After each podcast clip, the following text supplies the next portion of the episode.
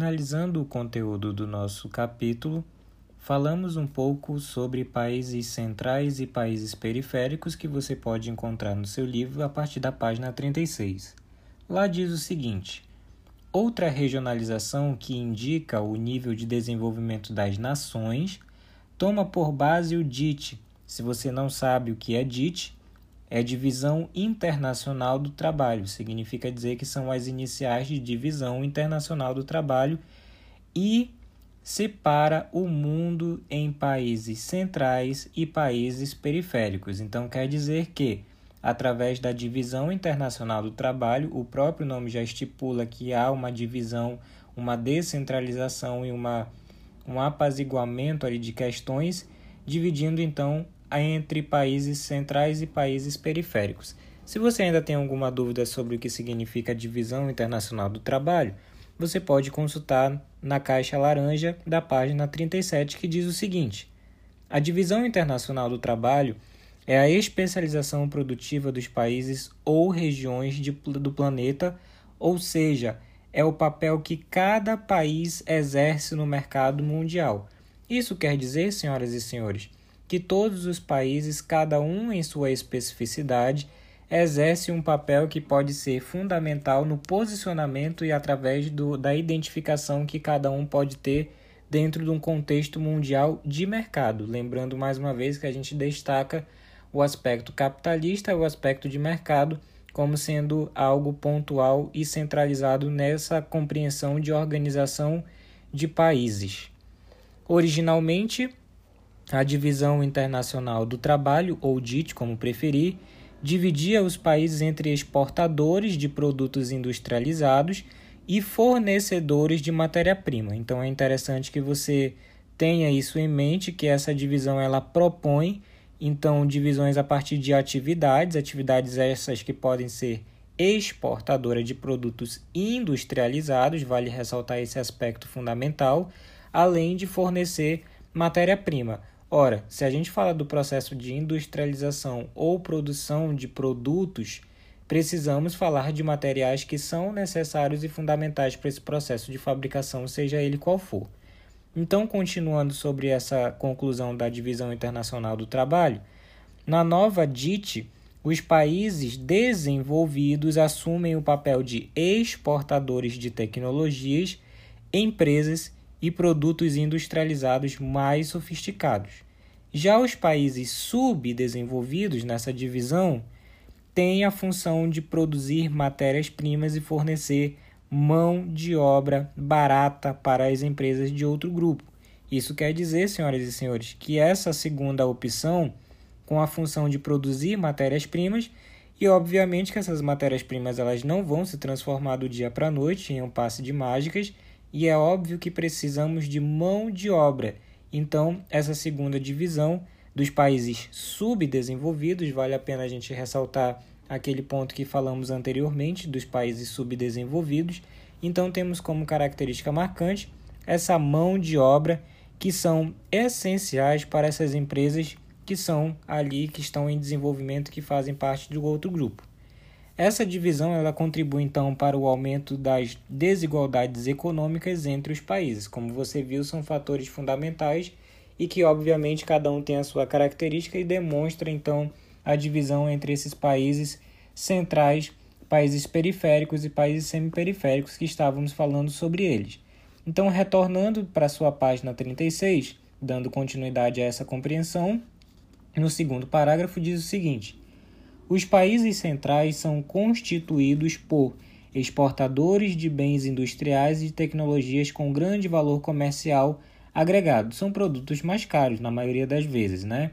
Então esses países eles realizam investimentos além de suas é, fronteiras e controlam a economia e a informação em âmbito global, né? Então é, estamos falando aí de é, de instalação né, de filiais de suas empresas mundo afora, as chamadas multinacionais.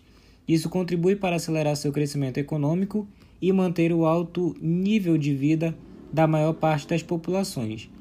Nesse grupo estão os Estados Unidos, como você já pode ter pensado nele, né, como sendo ali um país ou então uma região bem rica em vários desses processos que a gente acabou de ver, e alguns países europeus também, como por exemplo o Reino Unido, a França e a Alemanha. Reino Unido, França e Alemanha, então são estão atrelados também a essa mesma característica que os Estados Unidos têm, né, de maneira isolada.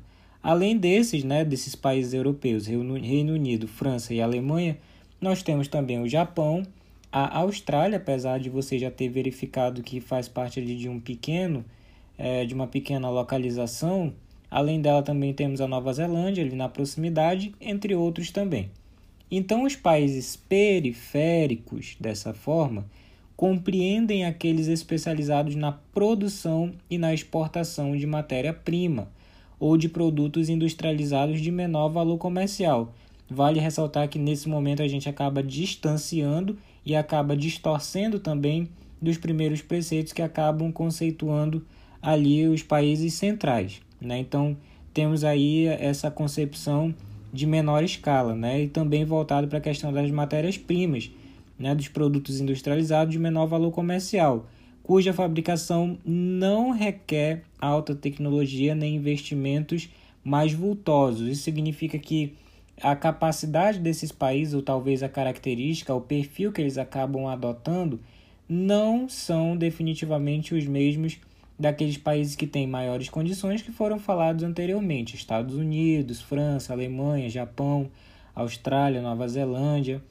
Esses países eles têm condições de desenvolver e ter tecnologias para o processo de industrialização pleno e dependem basicamente da mão de obra e também das matérias-primas, que não é o caso desse segundo. Muitos países periféricos, nesse caso, possuem grande de, é, dependência econômica dos países centrais, precisam importar capital, tecnologia e bens industriais de alto valor, o que leva ao seu endividamento. Então quer dizer que aqueles países que estão tentando ali assumir uma outra postura, uma outra posição, eles ainda não têm, devido à sua característica, devido à sua natureza, eles não têm as condições plenas ainda de desenvolvimento que nem esses países que nós falamos agora há pouco. Então eles precisam, na maioria das vezes, de crédito financeiro e alto, bem alto, para que eles possam se desenvolver ou continuar desenvolvendo pesquisas de mercado, ou então o próprio mercado ali na produção de, algumas, de alguns produtos mas eles ainda não têm, ainda não conseguem caminhar com as próprias pernas, né? Então, eles acabam se endividando porque eles pedem empréstimos ou então apoio de outros países que têm as condições de fazer, então de ceder um pouco da ajuda para eles, mas essa ajuda ela custa bem caro na maioria das vezes, eles acabam ficando endividados em decorrência disso. Então, dando continuidade aqui na leitura, alguns estudiosos incluem ainda a regionalização que falamos também anteriormente, segundo a divisão uh, internacional do trabalho, a DIT. Os grupos dos países semi-periféricos, né? Semi significa que não totalmente, né? Então esse grupo abrangeria países com níveis industriais e tecnológicos superiores ao dos países periféricos, mas sem a qualidade de vida e liderança econômica nos países centrais. Né? Então, esses daí são alguns aspectos que acabam diferenciando já dos países periféricos que falamos anteriormente. Semi significa que é quase. Alguns pontos você vai conseguir identificar que são bem próximos, são bem característicos dos grupos dos países periféricos, mas algumas questões básicas elas são diferenciadas. Né? Essa questão da qualidade de vida, por exemplo, da liderança econômica são um deles. Então, países semiperiféricos, a gente já viu anteriormente o BRICS, mais uma vez só fazendo uma revisão: Brasil, Rússia, Índia, China e África do Sul. Nesse caso, a Argentina e o Chile, o México, é a Turquia, é, também fazem parte né, desse conjunto né, de países semiperiféricos, né, de regiões semiperiféricas, que ainda não tem ali a total característica de países periféricos ainda tem algumas outras especificidades, principalmente com a questão da qualidade de vida. Inclusive, você pode tirar pelo próprio país que você vive. Né? Então, analisando todos, esse, todos esses critérios, a gente acaba se enquadrando nessa divisão de países semi-periféricos.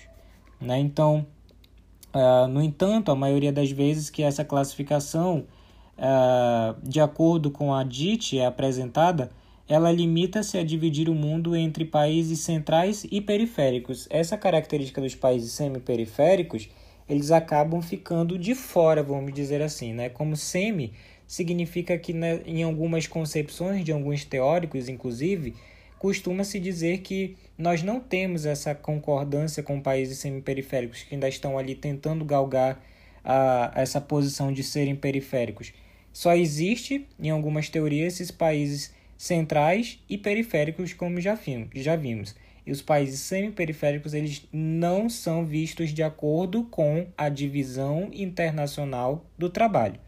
Embora também possam é, possuam filiais instaladas em outros países, as empresas das nações periféricas são dominadas em grande parte pelas multinacionais dos países centrais, que são atraídas pela expressiva oferta de mão de obra, é, na verdade, barata de matéria-prima, e também da mão de obra pelo crescente mercado consumidor e pelos subsídios oferecidos pelos governos. Então, mais uma vez, entrando na seara do, do comércio e da industrialização, temos aí uma facilitação com o processo de abertura e desenvolvimento dessas multinacionais, né, dessas empresas de grande porte que têm alcance em vários países, em várias regiões, tendo um número bastante significativo, que envolve diretamente a questão econômica e também a social, como sendo ali a questão da qualidade de vida, até mesmo, e a mão de obra, consequentemente, né, visando ali o lucro por parte desses donos dessas multinacionais.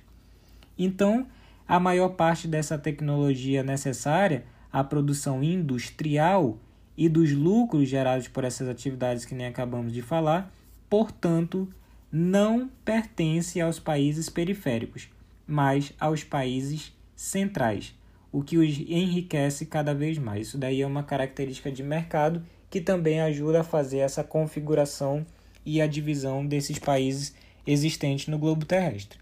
Na imagem que você pode verificar aí na página 37, por exemplo, você consegue identificar uma divisão somente entre países centrais e países periféricos. E então significa dizer que, como já vimos anteriormente, só fazendo uma revisão, a divisão internacional do trabalho ela não reconhece os países semi-periféricos. Tanto é que nesse caso você vê duas grandes divisões. Aí tem duas cores predominantes, essa rosa e também essa amarelada. Então significa dizer que essas é, em rosa você consegue identificar como sendo os países centrais e aquelas em amarelo são os países periféricos.